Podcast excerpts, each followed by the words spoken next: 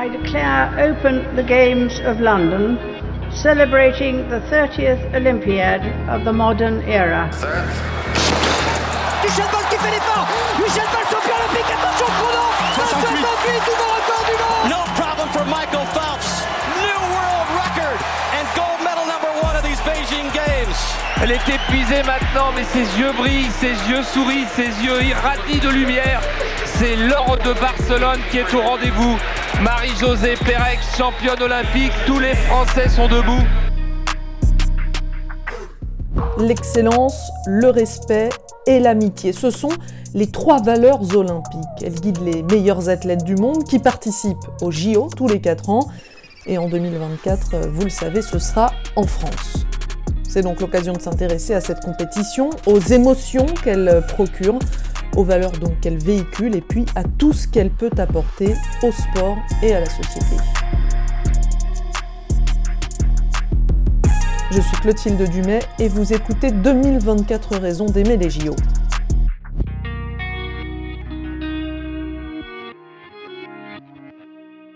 Donc voilà, je suis ravie de vous retrouver pour euh, ce tout premier épisode euh, de ce nouveau podcast.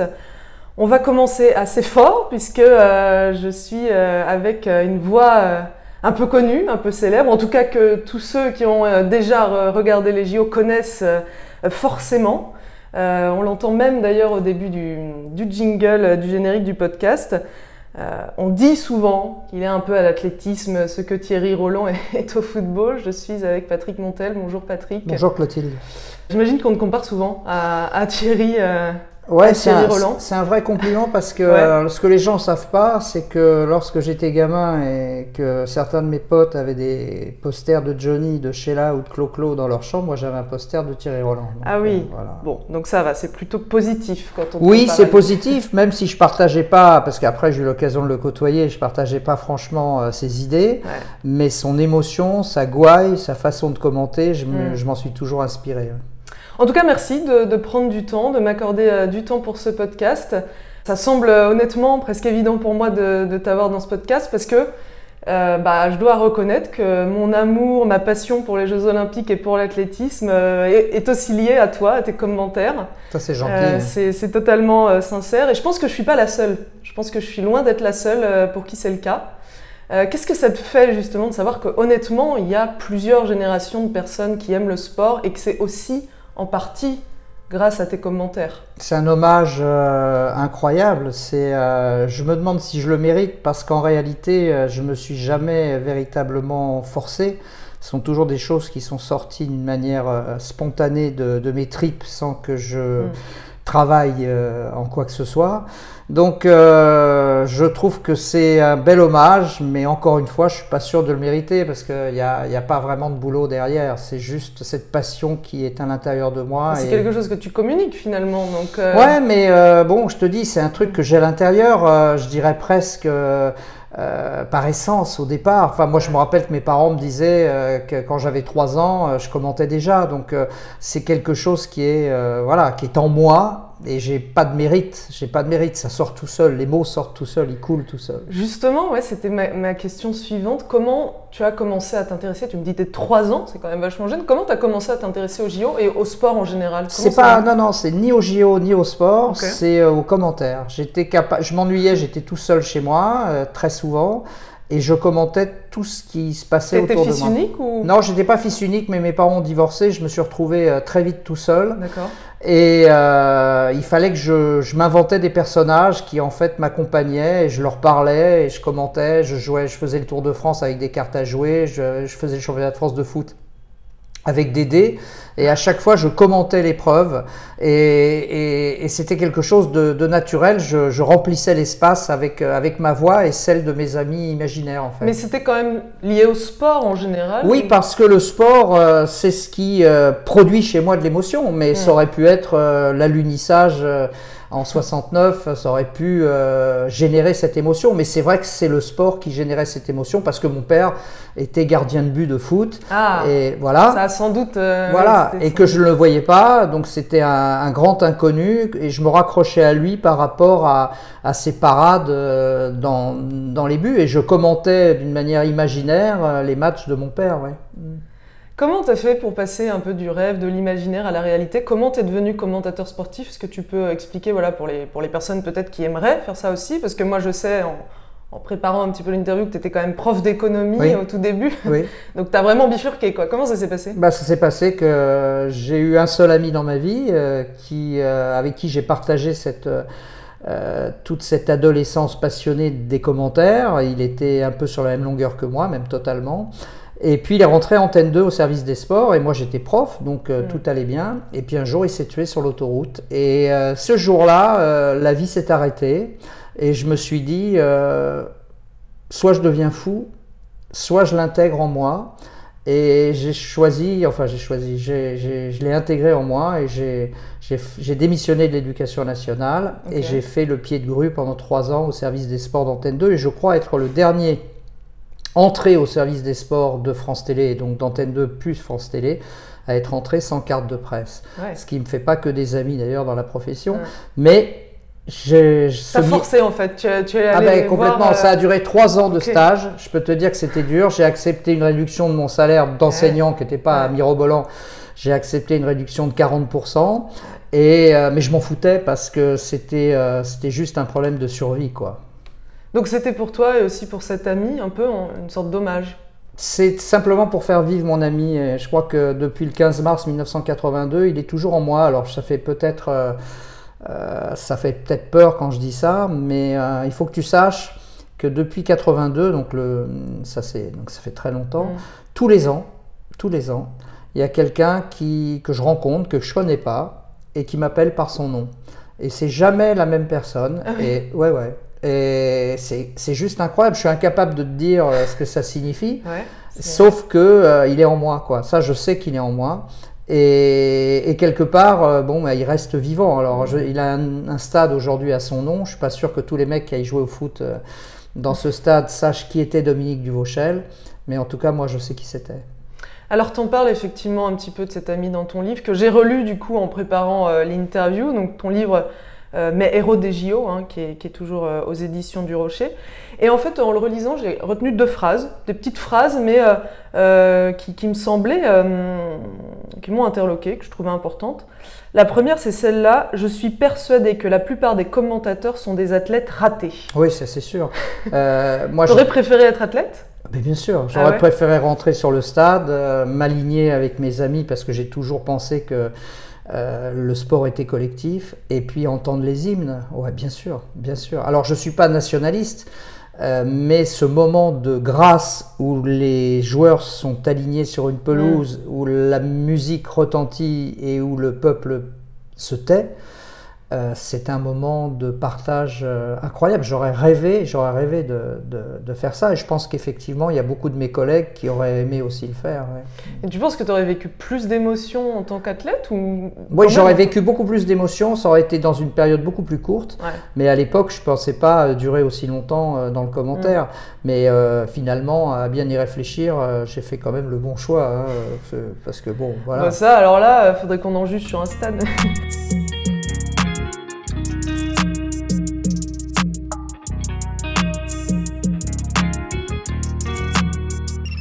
L'autre phrase que j'ai retenue, c'est celle-là. La position de commentateur réduit au silence m'est intolérable. Ça t'en parle parce que, donc, pour resituer, en fait, en 88, il y a une grève à Antenne 2 au moment des JO de Séoul. Euh, on peut pas diffuser l'athlé. Tu le disais, c'est en toi, mais comment t'expliques ça Comment t'expliques ce besoin irrépressible de juste commenter? Mais je sais pas, c'est quelque chose, je te le disais, c'est quelque chose qui est en moi. Je sais que là, par exemple, je vais te dire, euh, lorsque j'ai pas l'occasion de, de- de commenter, ce qui m'arrive maintenant de plus en plus souvent, euh, je commande pour mon chat. Euh, j'ai un chat qui s'appelle Nicole et euh, je commande pour elle. Et malheureusement, ça la gonfle très rapidement. Elle a peur quand je, quand je, quand je hausse la Quand voix. tu commences à monter dans les Ouais, ouais, et elle, se- elle va se planquer dans le placard. Mais, mais euh, oui, c'est un truc. euh, Tu l'expliques pas Mais non, ça, ça provoque un- quoi, toi, en toi c'est ça me ça me fait tu vois ça me fait monter les là je te parle en ce moment et je ressens ces frissons dans les jambes dans les bras. Je sais pas je sais pas euh, organiquement comment ça Mm. peut s'expliquer mais c'est c'est quelque chose qui est en moi. C'est pour ça que quand on me dit euh, euh, t'as l'âge de la retraite euh, laisse ta place aux jeunes et tout c'est complètement con parce que moi c'est mon oxygène. Si j'ai pas ça je, je suis mort Alors justement, euh, on en vient pour l'instant pour les Jeux Olympiques de Paris en 2024.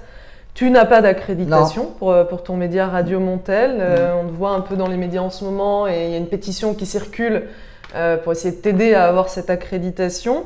Qu'est-ce que ça représenterait pour toi ces Jeux Olympiques de Paris en 2024 On m'a, j'ai rien demandé. On m'a donné la Légion d'honneur hmm. au mois de juillet dernier. J'ai trouvé que c'était très exagéré.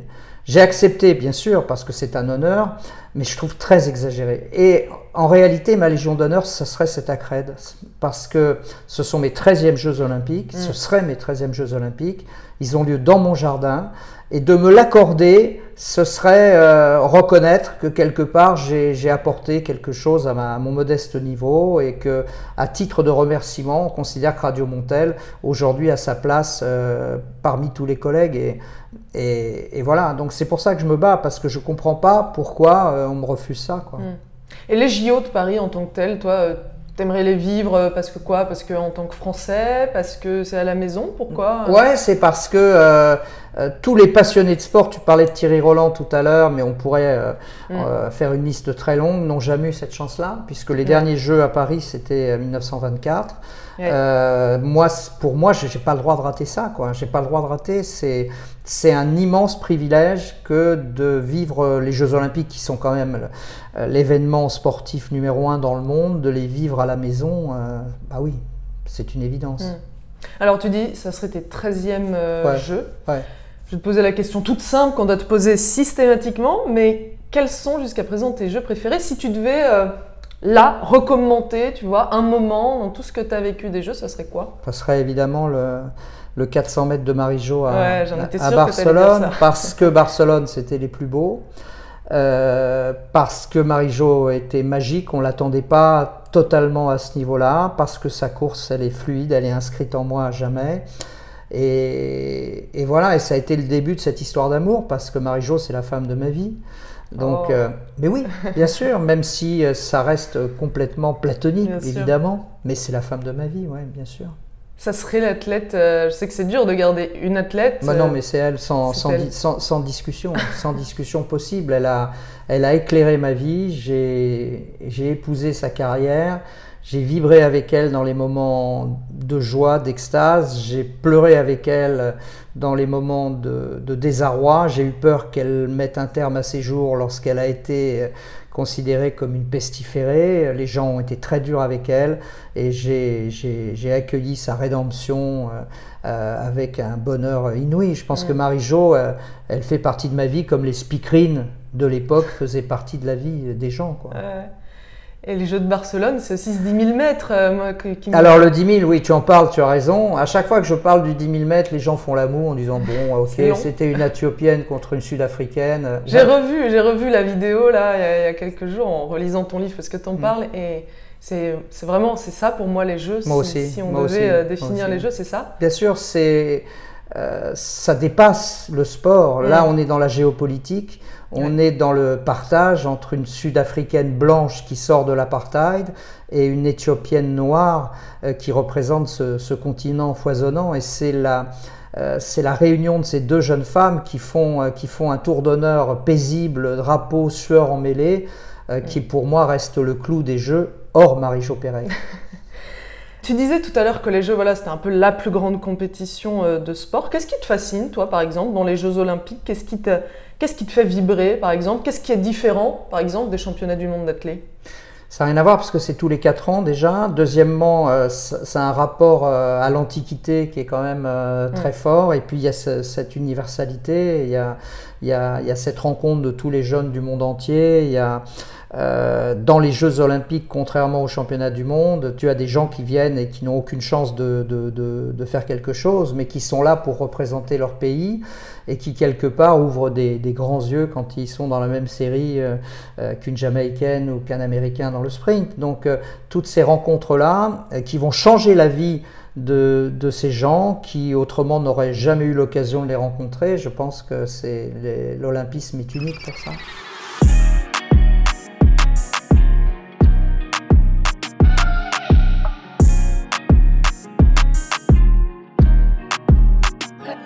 Est-ce que tu penses que ça crée, pour le pays qui l'organise aussi, est-ce que ça peut créer une sorte de cohésion un peu nationale?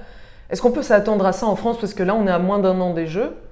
Je sais pas comment tu le sens. Moi, j'ai pas la sensation encore qu'on est vraiment dedans. Est-ce que tu penses que ça va venir?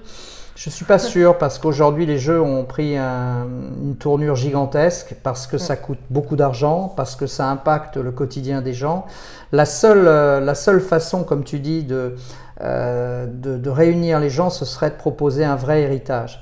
Euh, c'est-à-dire d'aller au-delà des 15 jours de fête. Faire les 15 jours de fête, évidemment, mais derrière se projeter sur un héritage qui permettrait d'améliorer la vie quotidienne des gens mais, et, surtout les inciter à faire du sport. Mais euh, je suis assez dubitatif là-dessus. Je pense que les Jeux ont atteint une dimension aujourd'hui qui fait que cette cohésion est de plus en plus compliquée à, atteindre. Et j'ai comme exemple évidemment euh, Athènes en 2004 où les Grecs ont payé très très cher le fait d'organiser les Jeux alors que c'est le berceau de l'olympisme.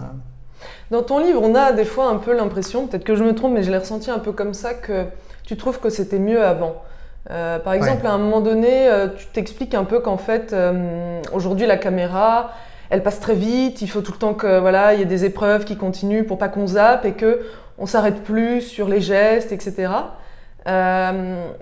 qu'est-ce qui, qu'est-ce qui manque pour retrouver une sorte, la flamme un peu? Qu'est-ce qu'il faudrait remettre d'après toi?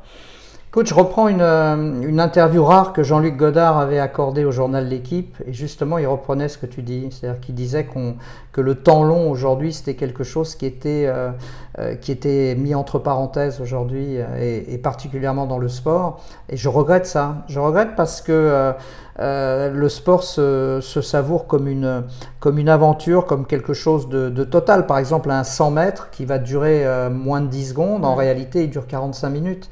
Et ces 45 minutes-là, euh, on n'a pas l'occasion de véritablement les, les, les, sentir. on, est, on est dans cette société d'angoisse, de, de, zapping, où les gens doivent constamment être réactivés par, par des promesses qui, quelque part, qui quelquefois sont pas et le sport euh, ne déroge pas à la règle. Aujourd'hui, on a réduit les temps, on a supprimé le 10 000 mètres sur pas mal de compétitions, euh, on supprime le nombre, on, diminue le nombre d'essais. Tout mm. est fait pour que tout s'accélère que tout C'est vrai que je l'ai vraiment remarqué, moi, là, au dernier championnat du monde, il y avait tout le temps. Tout le temps quelque chose. Un truc, ouais, mm. tout le temps des, des mm. concours, etc. C'était pas autant le cas avant, ouais. Non, non, il y a, y a, une accélération des choses, qui peut être sympa sur le plan euh, pur du spectacle, mm. mais sur le plan véritablement de, euh, de l'amour du sport, de la façon dont, dont on le savoure, dont on décrypte chaque détail, non, c'est vrai, parce que quand tu vois, par exemple, les concours aujourd'hui, ils sont traités uniquement en différé. C'est-à-dire que tu, n'as par exemple sur les concours que des sauts réussis. C'est terrible. Parce qu'un saut raté, ça fait partie de l'histoire du concours. Et, quelquefois, un saut raté va t'expliquer plus qu'un saut réussi. Or, on te passe que les sauts réussis. Donc euh, bon, bah, mais après, euh, bon, après l'important c'est qu'on te passe quelque chose. Euh, moi, je suis un peu inquiet sur l'athlète parce que l'athlète est en train de perdre un peu son, sa place.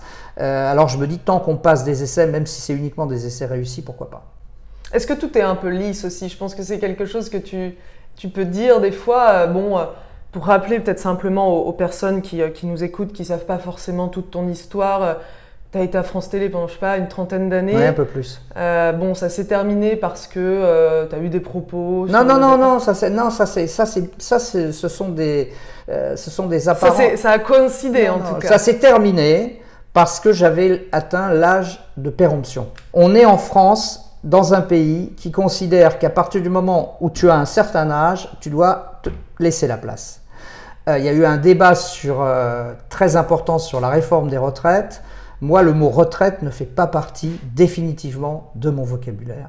Euh, donc je regrette ça, je regrette qu'on juge les gens non pas sur leurs compétences, non pas sur leur passion, mais qu'on les juge sur leur état civil. Et si j'ai quitté France Télévisions, c'est juste si on m'a demandé de quitter France Télévisions, c'est juste parce que j'avais atteint la limite de péremption. Mais du coup, ils ont, enfin voilà, il y a eu quand même euh, tout ce débat. Autour oui, mais ça c'est là. Si tu veux, il faut trouver. Oui, quand, tu, quand tu veux tuer ton chien, euh, tu dis qu'il a la rage. Mais voilà, mais, ces propos, par exemple, que tu as tenus. Bah, c'est des propos qui sont repris d'une manière euh, systématique par par plein de gens qui sont des experts bien plus que moi. Je répète ma phrase. Cette phrase qui m'a qui m'a coûté cher Ouais. et que je répéterai à l'envie jusqu'à la fin de mes jours. Le dopage est consubstantiel du sport de haut niveau. Et tu trouves pas que ça change euh, peut-être ces dernières années Mais non, mais pourquoi ça changerait? Je veux dire, au début du siècle, les marathoniens, ils prenaient de la morora et de la, de la strychnine. Pas tous les marathoniens, Ouais. certains marathoniens. Aujourd'hui, contrairement à ce qu'on m'a voulu me faire dire, tous les athlètes ne sont pas dopés, mais il y a une tentation du dopage dans le sport hyper professionnel.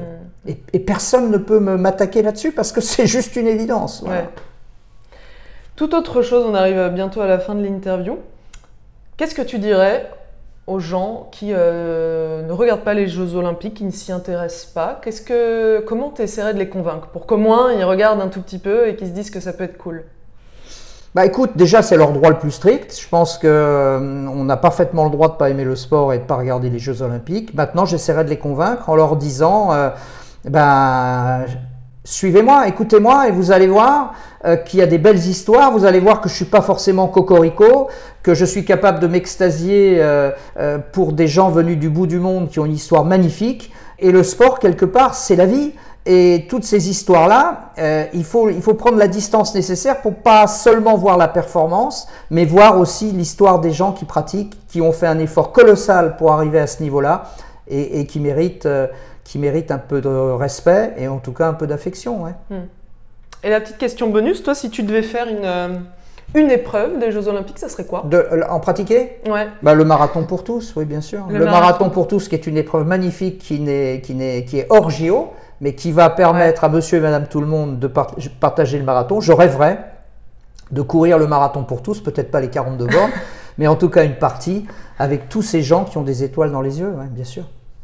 Bah, on espère en tout cas que tu pourras euh, participer à ces Jeux Olympiques de Paris. Les De toute façon, de toute façon, j'y participerai parce que même si j'ai pas d'accred, c'est euh, ce que tu as dit, tu iras partout. j'irai partout. Tu euh, voir qui? J'irai dans un EHPAD à l'heure de la sieste, j'irai dans un commissariat, j'irai dans un hôpital euh, avec les enfants, j'irai euh, partout, partout, partout. Mais est-ce que ça serait finalement pas mieux presque? Bah écoute, ce serait peut-être mieux sur le plan du rendu, sur le plan de l'hommage que j'espère, non. Franchement, non. Je comprends. Merci beaucoup Patrick Montel d'avoir pris ce temps. Merci Clotilde. Merci d'avoir écouté 2024 raisons d'aimer les JO. Si vous appréciez ce podcast, eh bien n'hésitez pas à laisser sur la plateforme une note et un commentaire. Et puis surtout, partagez-le autour de vous. À très vite.